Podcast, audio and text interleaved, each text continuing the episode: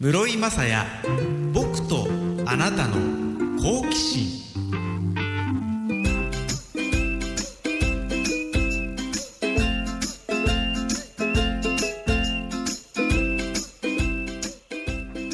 アンニョンハセヨハイサイ韓国プロ野球の伝えて室井雅也です。室井雅也僕とあなたの好奇心。この番組は図書出版論争者の提供で沖縄市の FM 講座 76.1MHz から生放送でお届けしています。YouTube ライブアーカイブツイキャスでも動画付きでお楽しみください。ポッドキャストでも配信しています。先週の水曜日の放送が終わったあと翌日ですね。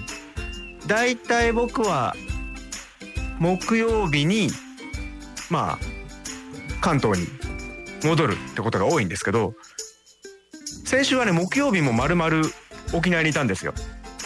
いろんな用事があって。で木曜日の午前中はちょっと作業しててまあ本選手メーカーの作業してて。で午後那覇市内をちょっと出かけてたんですけどもね。いやー後から思ったらなんでこんなに歩いたんだろうって感じで。自分の持っているあれなんて言うんでしたっけ？スマートウォッチ？スマートウォッチが今出てこなかった。スマートウォッチを見てたら2時間ぐらいで1万歩歩いてたんですよね。結構ですよね。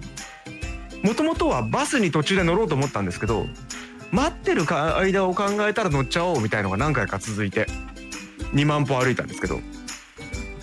でその何をしてたかっていうとまず最初に国際通りから一本入って牧師の第一公設市場。ねあのー老朽化して建て替え工事をしててそれが先月の19日に終わってリニューアルオープンしたんですよね。まあ公設市場に行くのが目的じゃなかったんですけども近くなんで入ってみたらまあその公設市場の中もそうですけど周りもすごく賑わってて。すごい活気がありましたね。やっぱりねあの感染症の心配が少しちょっとなくなってきたのとあとは外国からの観光客の方がすごく多くてすごいえー、こんなになんか久々に沖縄で人がいっぱいいるの見たなって感じ。あの国際通りもそうだったんですけどすごくワイワイなんかみんな楽しそうな感じで。でまあ牧師の第一公設市場もう沖縄の人は当然知っていて沖縄に観光で来たことある人もご存知だと思いますけれども改めて説明すると新しい建物は3階建てなんですね。で1階が鮮魚とか精肉とかを売っているお店が並んでる市場お土産物なんかもあります。で上に上がっていくと真ん中は吹き抜けみたいになっててその周りのところ四角い建物の周りのところの壁沿いに食堂があるんですよね。で1階で買った食材なんかも2階の食堂で調理してもらうこともできる。持ち上げっていうらしいんですけど。そういうのもあるしもともとお店で出している。沖縄料理だったりいろんなものがあって。平日の午後でしたけどもういっぱいでしたね。僕はその1階に市場があって2階に食堂があるっていうシステムは韓国のプサンの魚市場のチャガルチ市場とかねそっちの方ので親しみがあったりしてなんかそれを思い出したりして懐かしいなと思ったりしたんですけども。まあすごく。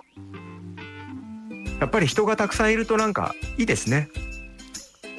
で、まあ、目的としてはその牧師第一公設市場の向かいにある市場の古本屋うららさんっていうお店に行って店主の宇田智子さん、まあ、初めてお会いするんですけどちょっとご挨拶したいなと思って行くのが目的だったんですけど。でまあその牧師の公設市場行って。で、まあ、沖縄の地理にあまり詳しくない方はもしよろしかったら Google マップとかねそんなもので位置関係を見ていただければと思うんですけど次に行きたかった場所がおもろ町。那覇新都心と言われるエリアですね。の三栄那覇メインプレイス。そこに休養堂書房っていう本屋さんがあって。結構そこでも僕とバスマップ沖縄の八高井さんが出した沖縄の路線バスお出かけガイドブックを結構店内あちこちに置いてくださってるっていうんでちょっと見に行こうと思って行ったんですよね。そしたらほんと入ってすぐのところにワゴンにあってそれから中のガイド旅行ガイドコーナーとかにもあってもうどこも平積みって言ってねこう重ねて積んであってすごいなと思ってでそこ行ってポップってあのよく本のところにこんな本ですよって紹介の大体まあはがきぐらいの大きさの紙があるじゃないですか。あれを渡しに行くので行ったんですけども。そしたらあの書店員さんが店長がもう少ししたら来ますよって言うんでじゃあまたちょっと時間を置いてから行こうと思って。でおもろ町からちょっとまた次の場所に移動しようと思っていたんですね、まあ、それだからあのすごい歩数が増えたんですけど。でついでだからと思って、まあ、ついでっていうのもなんですけどもともとあるのは知ってたその那覇新都心には蔦屋さんもあるんですね。本もあるしいろいろゲームとかあとは喫茶店も併設されてるようなお店なんですけど。そこに行っても沖縄の路線バスお出かけガイドブック2箇所に置いてあって。本当？皆さん本当ありがたいなと思って。たらこの本で初めての経験をしましたね。書店員さんに声をかけようと思ってレジに並んでたんです。そしたらちょうど僕の前に並んでた女性すごくこうお上品な感じのお姉様。レジのところへ行ってですね「路線バスの本ありますか?」って聞いてらっしゃったんですよね。よくあの本の業界で言われる話として。自分が本屋に行った時に自分の出した本を持って買ってる瞬間を見てるたとしたらその本は売れてる本だとかね、まあ、それだけその確率が高いっていうことですよね。よくそういう話をするんですけどもまさにそのドンピシャの瞬間に会ってしまって。で書店員さんが「あこちらですよ」って案内して。でその蔦屋ラハ店さんではもう残りが少なかったみたいで本がよくあのコミックスとかでビニールコーティングされてる時ありますよね。あんな感じでコートされてて。そしたらそのお姉様が「あ中身が見たいんだけど」っつったら「あいいですよ」って言って書店員さん開けてくれて。でそのやり取りをしてるところにスーッと入ってって「あのー、この本の著者なんです」って言って声をかけてで路線バスは普段お乗りになりますか?」とお姉様に聞いたら「これから乗ろうと思ってるの」だから今までは車を使ってたけれどもまあ免許証のねあの返納とかそれから車の運転減らそうとか多分そういうご計画があったみたいで「あそうですか。あのどういったご利用路線バスされる予定ですか?」っつったら「あのね古島の駅あの駅出てこう立教みたいになってるでしょ？あそこからね沖縄市の沖縄市民会館に行きたいの」って言われて「ああそうですか」って言って。おもろ町のページ開いて。でこれ乗ってあコザの方のページ先見た方がいいかなと思いながら。ただ沖縄市市民会館の場所が分かんなくて。まあなんとなくまあコザ方面に行く？路線を教えてあげて「あちょっと今すぐ分かんないんで調べましょうか」って言ったら「あいいです。買ってからよく読みますから」って言ってくださってお買い上げくださったんですよね。いよいよあのいよいよというかとうとうなんだ？そういう時なんて言うんだ？全知事あの 買っていただく現場に立ち会うというね経験をしましたよ。嬉しいですね。本当に必要とされてるんだなというのとあとどこの書店さんに聞いても結構ご高齢の方がお求めになってるって話を聞いてたのであそれは本当に間違ってなかったのかなというところとあと書店員さんが言ってたのが何かで紹介されてから急にお問い合わせが増えましたって言ってたので、まあ、テレビとか新聞とかそういったものの影響もあったのかななんて思いますね。で那覇新都心の蔦屋さんでちょっといい気持ちになって次の目的地がねあの泊まりふ頭泊まり泊高橋あっちの方だったんですね。で那覇の市内を走る市内線のバスに乗っても行けるんですけどもこう接近情報とか見てたらちょっと待ちそうだったんですよね。じゃあまあいいや歩くかということでおもろ町の方からちょっと下っていく感じですよねちょっとおもろ町のところが高台になってるのでずっと下っていって泊まりふ頭行って。結構歩いてるんでね。お腹も空いてまして。でなんで泊まりふ頭行ったかっていうと泊まりんの一つ裏側海側に沖縄船員会館。船員っていうのは船乗りの船員さんね。船員会館って建物があってそこの1階に大衆食堂いかり屋さん。怒りはひらがな。いかり屋さんっていうお店があって。でなんでそこ行こうかと思ったかっていうとたまたまそこのお店のフェイスブックページを見たら毎日あのそこのフェイスブックページは日替わり定食の紹介を写真とともにすごい美味しそうに見える写真実際美味しいんですけどすごくうまく撮れた写真とともに今日の日替わりメニューはこれですっていうのと一言書いてあるんですね。でいつもだったら写真が1枚料理だけなのに先々週の水曜日だけは写真が2枚になってて。そのうちの1枚が沖縄の路線バスお出かけガイドブックの表紙だったんです。でなんか話題になってるので買ってみました。これからバスの乗り方覚えようと思います。とか言ってくれたんで。嬉しいじゃないですか。お店のねフェイスブックページで紹介してくれるんで。なんで食べに行こうと思って。食べに行って。ランチのメニューいろいろある中から沖縄煮付け定食。確か980円だったかな。だと思います。食べて。美味しかったですね。で食べた後にお会計の時に「あのフェイスブックページを更新されてる方っていらっしゃいますか?」って言ったら「あ店長なんですけど店長は今日休みで明日来ます」って言ったんで「あそうですか」あのフェイスブックページでこの本って本見せてね紹介してくださったんでありがとうって言ってくださいってってお伝えして帰ったんですよね。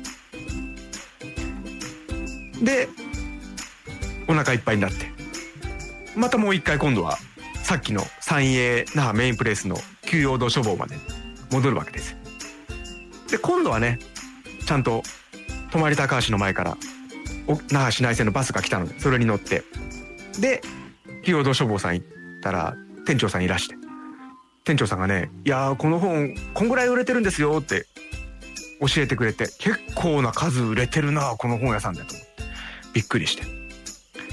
というのをねその間だから当初2時間の予定だったのが大室町に1回戻ったのでトータル3時間半ぐらいだったんですけど。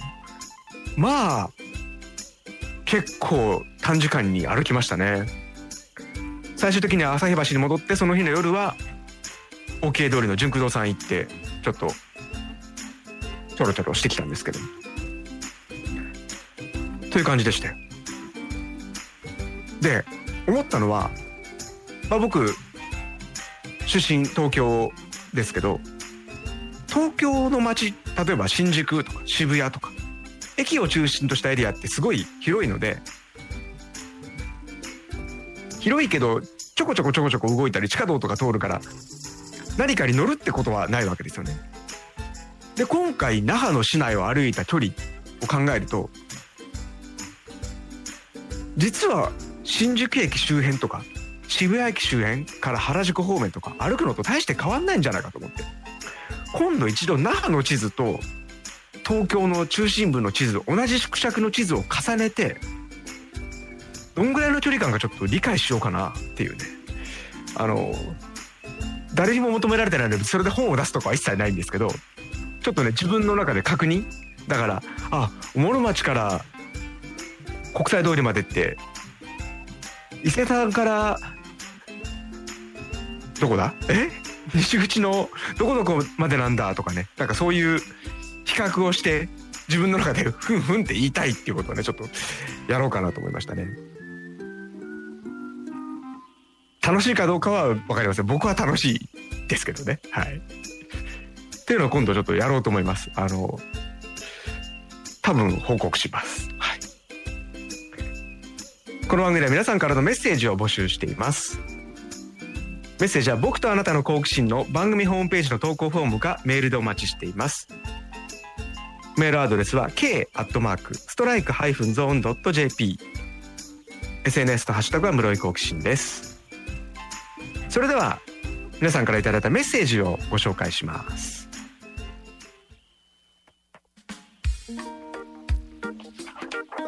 今週のメッセージテーマクの好奇心。でなんでピンクの好奇心にしたのかと思ったらまあ多分桜の花が咲いてるの見て、まあ、桜の好奇心とかよくあるよなとか。でまあ、桜ってピンク色だよねと思ってピンクの好奇心にしてみました。ツイキャスでメッセージいただきました。天童さん。もはや行動が行動が観光課所属のベストセラー作家。ベストセラー作家とかね。言われてみたいですね。言われてみたいかな。ねえ。僕本ね今まで今回のその沖縄の路線バスお出かけガイドブックで多分23冊出してるんですよ。といってもあの韓国プライティー河川ガイド選手メーカーが19冊なので年に1回出してるからそんだけの冊数なんですけど。なんかこうさっきのお姉様みたいに「本ありますか?」とかいうのに遭遇しちゃったりするとねあとはどの書店員さんに本のことを聞いてもみんな目がパキーンって大きくなって「売れてるんですよ」とか「お問い合わせが多いんです」ってみんなねあのお仕事中声をかけて本当はあの申し訳ないのにみんなニコニコしてくださるのがねもうすごく幸せですね。あの売れるとか売れないとかじゃなくてなんかあの愛されてる感じが幸せですね。天童さんありがとうございます。メッセージテーマピンクの好奇心。ラジオネーム黄色いワンピースの妊婦さん。ピンクと聞くと私はアメリカのシンガーソングライターピンクを思い浮かべます。ピンクの愛がこのクオーテーションマークびっくりになってるピンク。テンションを上げたい時気持ちを上げたい時聞きますね僕はこのアメリカの新海ソングライターのピンクさんって知らなかったんですよ。でこの黄色いワンピースの妊婦さんがテンション上げたい時に聞くっていうんでちょっとさっき聞いてみました。そしたらなんか YouTube で自己肯定感を上げたい時に聞くのがいいみたいなおすすめがあってあやっぱりそうなんだとか思いましたね。でこのメッセージを読んでピンクってつくアーティストって多いのかな？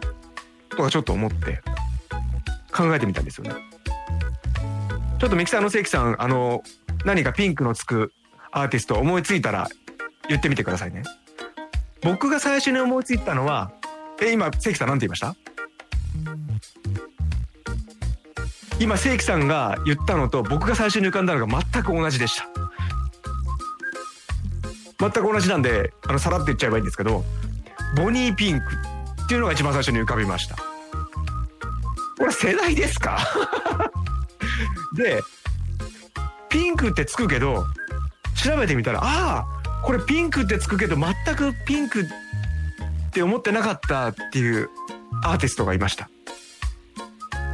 多分これはピンクじゃなくてその後につく言葉もひっくるめてイメージ頭に残ってるからだと思うんですけどピンクレディね。ピンクレディはピンクレディとして覚えてるからピンクレディで覚えてないから浮かばないんでしょうね。ピンクレディ。そう。それから浮かんだのがピンクサファイア。そしてピンクフロイド。とかですか？だからまあ結構いますよね。ピンクがつく。アーティスト。そう。ね意外とピンクの好奇心のテーマいけるでしょ？この番組はねそもそもですよ。そもそも。僕あの韓国のプロ野球を専門にしてますけども韓国のプロ野球の番組じゃないのはあの日常のちっちゃな好奇心に関するメッセージを頂いてみんなで共有しようという番組なんですよだからあの だからなんで笑い出したんだろう。あの自分の引き出しにないものを人からヒントを頂いて新たな好奇心に広げるという。番組でござる。なのであのこうやってねピンクの、えー、黄色いワンピースの妊婦さんがシンガーソングライターピンクを出してくれたことでこの新たな発想が浮かんだわけですよ。えー、ツイキャスで天童さんピンキーとキラーズ惜しい。ピンキーですからね。ピンキーえっ、ー、と今陽子さんになってますか？ね。そう。そうですよね。そう。実はね次にいただいたメッセージもアーティストにあの関するメッセージですね。チーム好奇心台湾のアフーさん。室井さんこんばんは。こんばんは。韓国のガールズグループブラックピンクは台湾でも大人気。3月に行われたコンサートはちょっとした社会現象となりました。へえ若者男女問わず人気ありますね。実は韓流という言葉の発祥は台湾なんですよ。ああ。まあ漢字で表現するってことはそうですよね。私は韓国芸能にはあまり詳しくないのですが室井さん一押しの韓国アイドル芸能人はいますか？で韓国のアーティストでピンクつくのあいるいると思ったんですよね。A ピンクっていうグループもいるしまあこの台湾のアフさんが書いてくれたブラックピンクもそうだしそれからこれはむちゃくちゃ古いんですけどピンクルってグループがいてただこのピンクはピンクじゃないんですよ。スペルで書くと fin.k.l で普通に読んだらフィフィンクルだと思うんですけどもそのフィの音がハングルにはなくてピンクルあのよく「頑張れ!」って時の「ファイティーン」を「ファイティーン」ファファイティーンって表現する時がありますがそれに近い感じですよね。でアフーさんが「室さん一押しの韓国アイドル芸能人はいますか?」と聞いてくれたんですけどもうねこの何年も日々の生活に精一杯で すっげえ悲しい言い方になっちゃったけどあの仕事家事育児精一杯で全くですねアイドルとか芸能人とか韓国のそこまでもう手が伸びない。この WBC を前に結構日本の著名な野球選手 OB の方とお会いする中で「室井さんあれ面白いですね」って言ってくれた人が2人いて。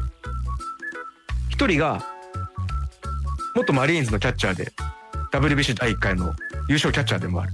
里崎智也さんが「いやおもろいっすねあのー、あストーブリーグ韓国の面白いです野球のシーンがないのがいいですよ」あのストーブリーグっていう韓国で人気のドラマがあって今多分ネットフリックスとかでも見られるんですよね。なんか見られるんですけどその、え、野球の球団が舞台で球団のフロントの運営を見せるドラマなんですよね。で僕は韓国のプロ野球専門だから「いや室井さんあれ面白いですよ」って言ってくれて。それからこちらも元日本代表の選手であり監督も務めたファイターズの GM の稲葉篤紀さんも「室井さんあれ面白いですよ」あのストーブリーグ。えーって。言ってくれて僕も「ああうんそうそうですよね」なんて話を合わせてたんですけど僕見てないんですよね。野球のドラマなのに。そこで 見てないっていうのもなんか話の腰折っても悪いなと思って大体の内容は知ってるんで「ああそうそうなんですよね。すごくあのうん人気があって」とか。僕はあの普段基本的に全く嘘はつかないんですけどもその時にあのごまかすっていうことをちょっとしちゃいました。ということであまり今の韓国のアイドルとか芸能人とか詳しくなくて。じゃあ今まで全然興味がなかったのかっていうとそんなことはないんです。せっかくあの今何でしたっけ？何でしたっけ？ねリモートをやってるので。リモートで放送してるので。リモートで放送してるのでスタジオではできないことをしようと思って。かつて自分が買った韓国のアーティストの CD を引っ張り出してこようと思ってねちょっと目の前に並べてみたんですよ。結構ありました。40数枚ありました。多分今だったら配信とかねで CD を買うってことはなかなかないかもしれないんですけども韓国語を勉強し始めた当時二十数年前ですけどその頃はやっぱり韓国文化全部なんかね自分の中に入れたいとか曲を聴いたりすることで言葉を覚えようとか、まあ、ドラマもそうですけど。なんでものすごく CD を買ったんですよ。韓国に行っては買ったりとか。あとはあの東京の新宿区の新大久保というところがあのコリアタウンで有名ですけどそこの本屋さん今ほどあの女性がたくさん来るような雰囲気じゃなかった。全然違うもうひっそりとした雰囲気のだったんですけどその新大久保の本屋さんに CD コーナーがあって韓国で買う倍近い値段がするんですけどそれでも買ったりして集めてたんですよね。さっき言ったピンクルの今ヒストリーっていうこれベスト版2枚組の CD も手元にありますけど。じゃどんなのあんのかな？まあ皆さんがもう知ってるところで言うとボアさんとかねもありますけど。であとはね結構俳優さんが歌ってる。まああの韓国のドラマとか詳しい方だったらご存知でしょうけどチャ・テヒョンさんのね CD とかね。あとあのドラマのサウンドトラック。韓国では OST っていう言い方を確かするんですけど。もうね結構映画映画これ何の映画だっけな。とクラシックっていうソン・イェジンさんと,、えー、っとチョ・インソンさん主演だったかな？ソン・イェジンさんっていうのはあのあれですよね。ご結婚されましたよね？お子さんも生まれた？違ったかな？まああの愛の逃避行でしたっけ？ね。人気になりました。で今でもねたまにね口ずさんじゃう。韓国のガールズグループのかつてのね人気の曲があって。SES っていう3人組のグループがいたんですよ。でそのグループの曲の「Just a Feeling」っていう曲があって。でそれがねなぜかなぜかじゃないんです。理由ははっきりしてるんです。よく口を口ずさんでしまうんですね。なんでかっていうとちょうど僕が留学をしてた頃にその曲のミュージックビデオがすごい繰り返し流れてて僕下宿の部屋で部屋にいる時とか向こうの M ネットっていう音楽のチャンネルをずっとつけてたんですけどそのミュージックビデオダンスフロアみたいなところで SES の3人とそれからまあ他のエキストラみたいな人が踊ってるんですけども途中から男性が後方からステージの真ん中にスーッと出てきてフロアでこうなんつうんだブレイクダンスみたいのを踊るんですよ。その男性が元 V6 の井ノ原快彦さんイノッチさんなんですね。で急に韓国のミュージックビデオ見てて日本人のイノッチさん出てくるんでもう留学生としておおと思わけです。で最後その一緒に踊りながら歌うっていうので終わるっていうミュージックビデオでなんか、えーと、メンバーとドラマとかで共演したりして接点があるということで多分友情出演みたいな感じだったと思うんですけども。よくねだから一緒に留学一緒にというか同じ日本人留学生なんかと「ねあれ命出てるよね」なんててよくその SES の「Just a Feeling」って曲の話をしたりしてて。なので今でもテレビで命さん出てくると「Just a feeling」ってその曲がねついね口ず口ずさんでしまう。もう二十数年前なのに。っていうので歌ってしまうんです。すごい。韓国の音楽の話をしているなんか FM ラジオ番組っぽいですね。ツイキャスでテントさん突然笑い出すと怖いってことに気づかされました。ああさっき笑ってましたね。はい。あの僕ねあの突然笑ってるんですけども皆さんには聞こえてないんですけどミキサーの正規さんの声が僕には聞こえるんですね。でそれ別にダメっていうことじゃなくて勝手に僕は正規さんと1対1でおしゃべりをしてる気持ちになっていてたまに笑うっていう。そう楽しいんです。はい。そう。せっかくなんで他に CD なんか紹介しようかな。結構40何枚あるんでホン・ギョンミンさんという男性のアーティスト。なんか韓国版リッキー・マーティンって言われてた気がするな。とかね。あとなんだ？そう。だ映画とかも当時は結構見てましたよ。あとね CD ああとそうだ。アイドルというか男性アイドルグループで GOD というグループがいまして。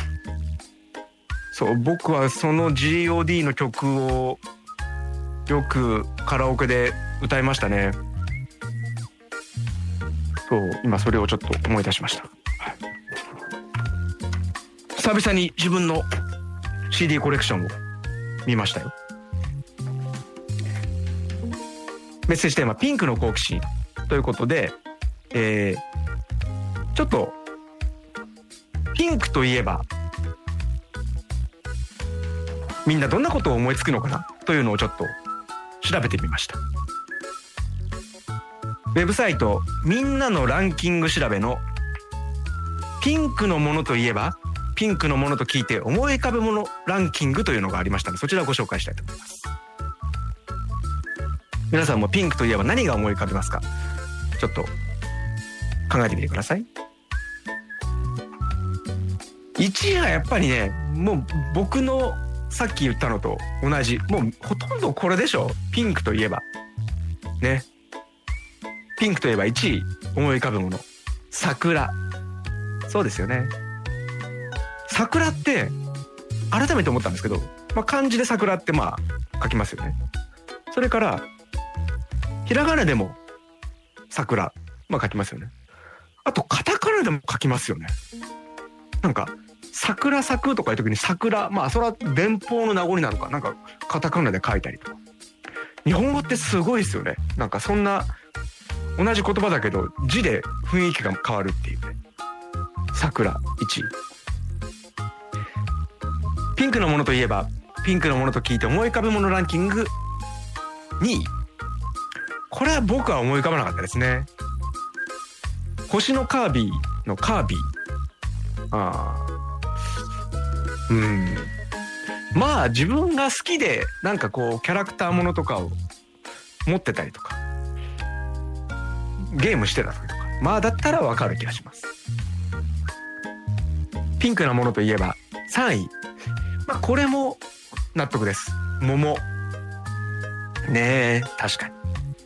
であの過去にもこういう「何々といえば」というランキングいろいろ調べてきてご紹介してきましたけども大体あの4位5位以降ぐらいからあの辛くなってくるっていう パターンがなんか多分おそらくこのランキングはあの浮かぶものこれですってんじゃなくてもともといくつか選択肢があった中で選んばでいったんじゃないかなと推測されるんですよ。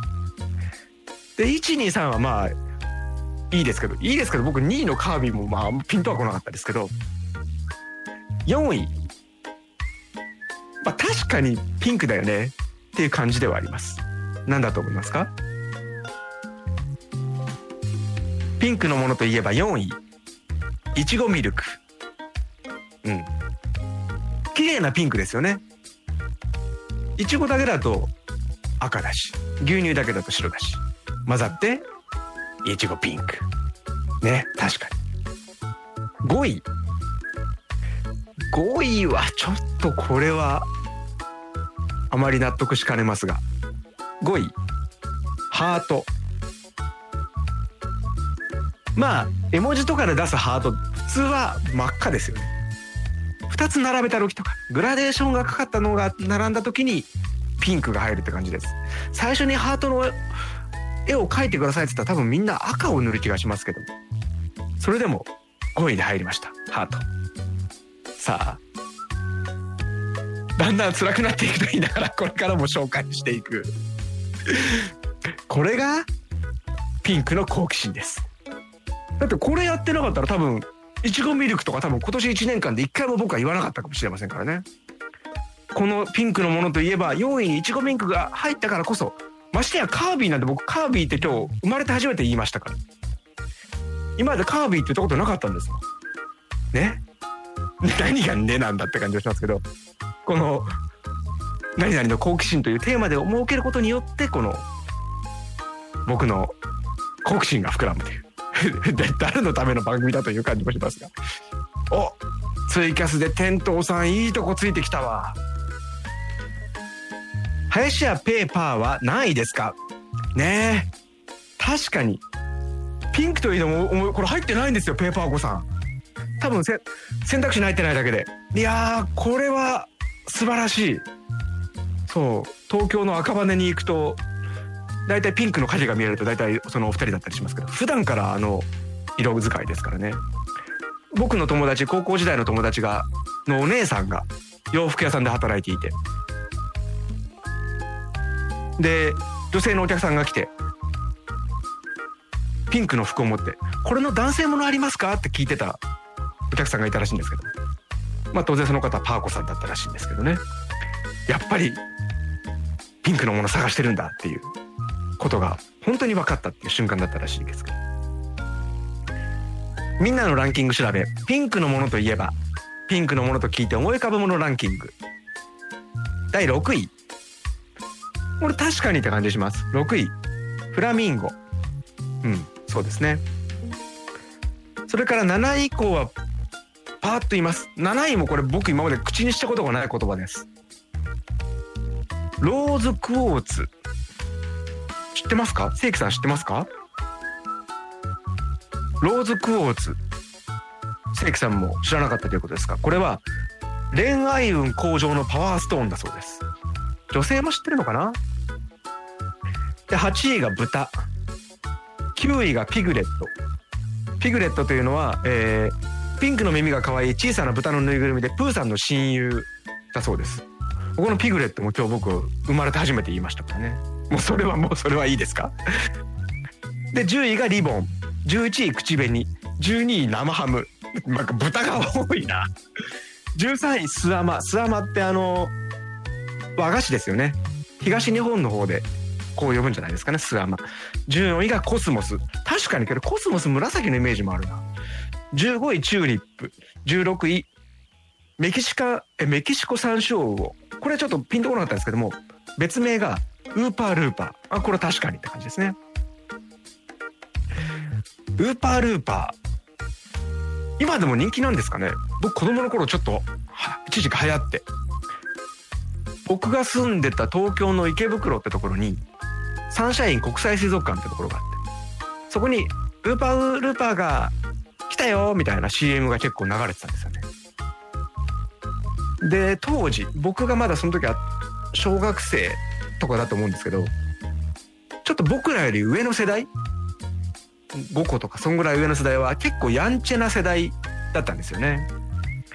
でこのやんちゃな世代の人たちのグループが、えー、そのサンシャイン国際水族館に忍び込んでウーパールーパーを盗んだらしくてなんかすごくあの話題になりましたけどね。なかなか個人で飼育はできないと思うんですけど。っていうのがすごくショッキングなニュースとして。覚えています。まさにショッキングピンクという感じですけどもね。あの言う前に言わない方がいいだろうなと思いながら、えー、多分正規さんが喜んでくれるだろうなと思ってちょっと言ってみました。みんなのランキングピンクのものといえば桜カービィ。桃といった上位3位でした。ね。けど本当あの面白いですね。こうやってなんかの好奇心。何今更言ってんの。感じですいやあのゲストの方をお招きしてやる時も楽しいんですけどこうやってなんかねなんかの好奇心で調べ物してる時間は結構楽しいですよ。この番組では皆さんからのメッセージを募集しています。メッセージは僕とあなたの好奇心の番組ホームページの投稿フォームかメールでお待ちしています。メッセージは僕とあなたの好奇心の番あるいはそれ言ったか、えー、メールアドレスは k アットマークストライクハイフンゾーンドット JP SNS のハッシュタグは室井好奇心です、まあ、この番組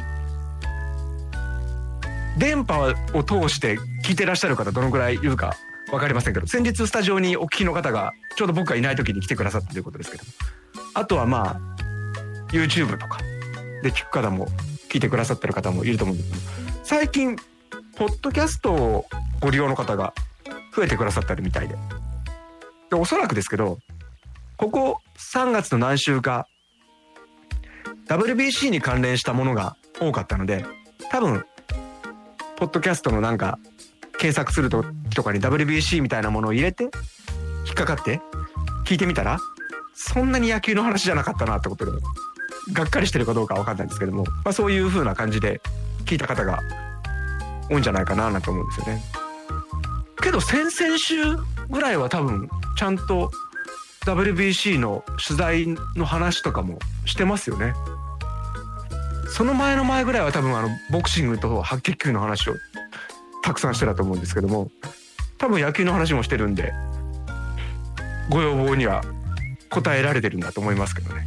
はい、ということなんであのもしポッドキャストご利用されているという方 Spotify Google ポッドキャスト Amazon ポッドキャストとかでありますんでよろしかったら登録してみてくださいお知らせの後は本の好奇心です。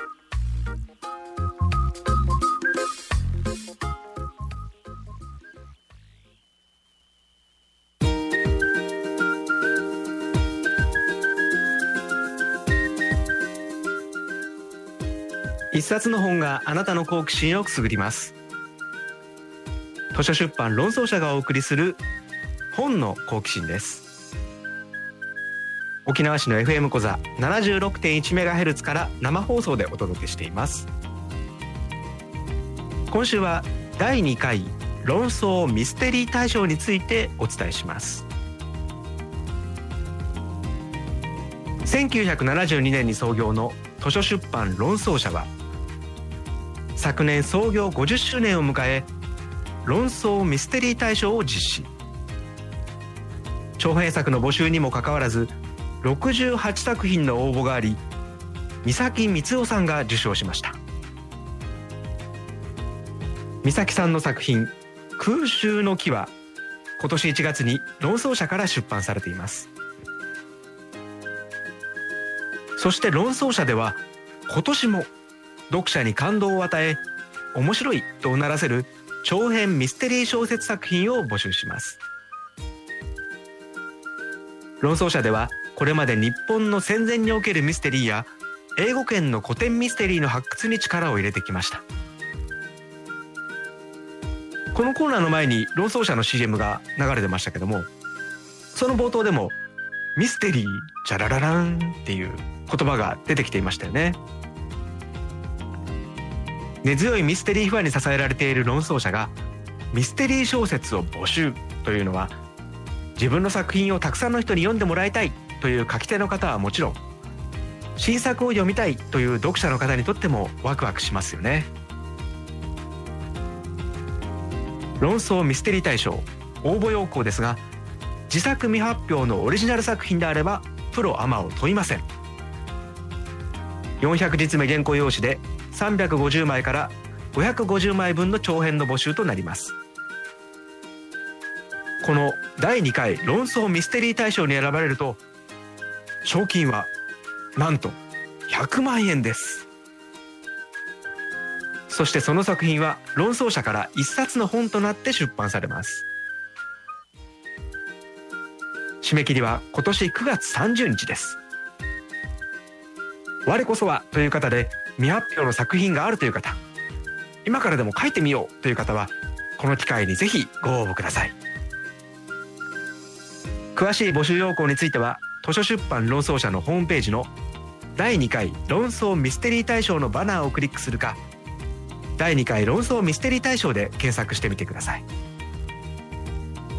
この第1回の受賞作三崎光雄さんの空襲の木これ面白そうなんでねちょっと僕もこれからちょっとゆっくりした時間ができたら読んでみたいと思います。今週は論争者が創業50周年記念の第2弾として行う論争ミステリー大賞についてお伝えしました。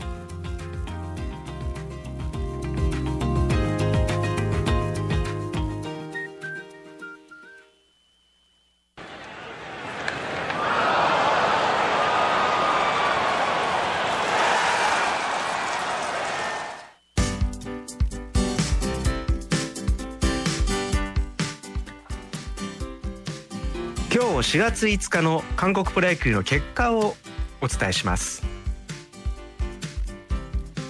今日は全5試合のうち3試合が雨またはグラウンドコンディション不良で中止となっています。チャムシル球場のドゥサンベアーズ対 NC ダイノスは9対3でダイノスが勝ちました。古直スカイドームのキウムヒーローズ対 LG ツインズは2対1でヒーローズが勝っています。この勝ったヒーローズですけれども中心選手は3月に行われたワールド・ベースボール・クラシック WBC の韓国代表で大会前そして大会中もすごく注目されたイ・ジョンフ選手のいるチームなんですけどもイ・ジョンフ選手日の4日そして今日5日と2試合続けて欠場しています。試合前に行ったウェイトトレーニングの時に少し腰に違和感があったようで大事を取って2試合続けて試合には出ていないんですね。ただあのベンチ入りはしていまして、まあ、大事を取ってということであの今後回復次第試合には出られる状況だと思うんですけれども。イ・ジョンフ選手開幕12戦は2試合で9打数1安打とまああんまりヒットは出なかったんですけど2試合休んで万全な体調にして再びゲームに参加出場という形になるのではないかと思います。韓国は昨日も雨で中止だったり、えー、ノーゲームだったりそれからコーコールドというのがありましたね。春先はちょっと雨が続く季節でもあります。詳しい結果については韓国プロ野球応援サイトストライクゾーンまたはヤフーニュース個人の室井雅也配信の最新記事をご確認ください。以上4月5日の結果でした。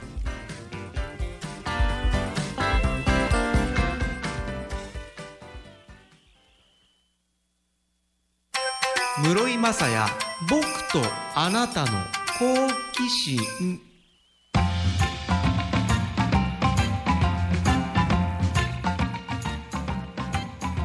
FM 小佐からお届けしてます。室井雅也僕とあなたの好奇心です。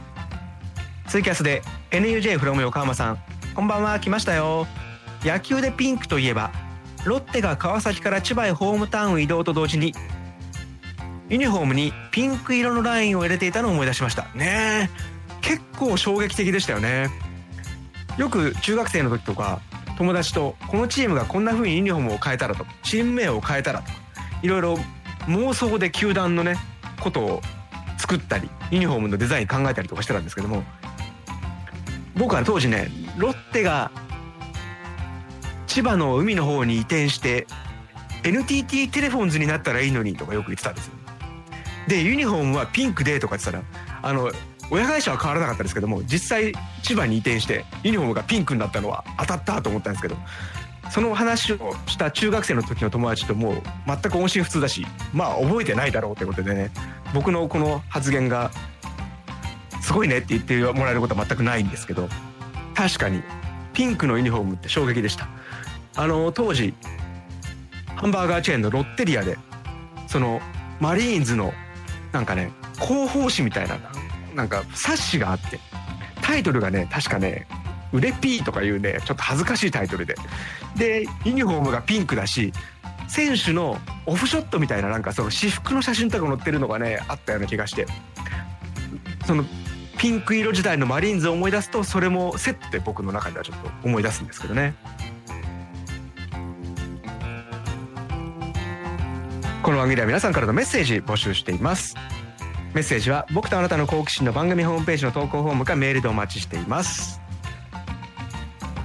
この後11時からは吉本沖縄の芸人さんが日替わりで登場する「Tonight5」水曜日はハイビスカスパーティーのゆかさんです。